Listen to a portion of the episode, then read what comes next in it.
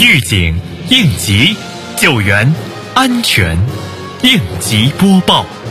本节目由西安市应急管理局支持播出。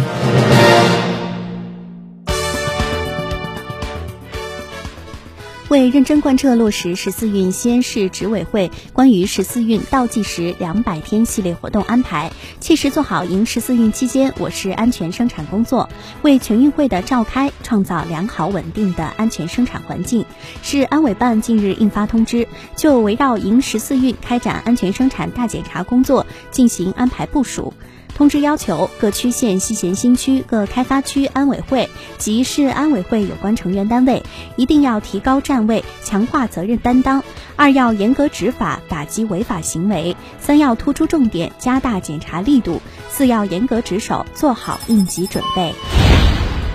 近日。碑林区应急管理局组织执法人员前往辖区重点工贸企业，检查辖区内重点工贸企业安全生产工作安排部署和落实情况，先后对企业落实安全生产主体责任情况、控制室人员在岗情况、企业隐患排查治理情况、应急器材配备情况、有限空间标志等进行了抽查。执法人员要求企业严格落实安全生产主体责任，安全控制室人员持证上岗，加大隐患排查频次，积极落实安全管理措施，确保辖区工贸企业安全形势持续稳定。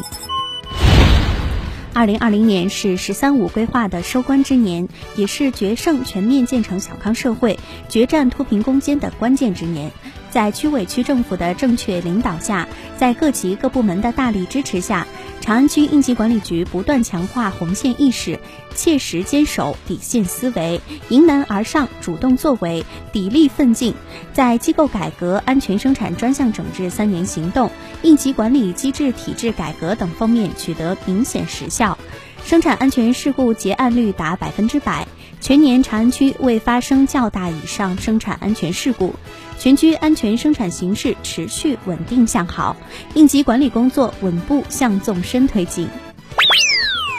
如何正确使用安全带？西安市应急管理局提示：儿童一定要配儿童安全座椅。如果孩子已经不适用儿童安全座椅，可以选用儿童增高垫再系安全带。对于儿童乘车来说，如果直接使用安全带固定，不但不够安全，还会起到负面影响。因为他们的身高比成年人要矮很多，所以安全带会从他们的脖子经过，紧急情况下他们会受到致命伤害。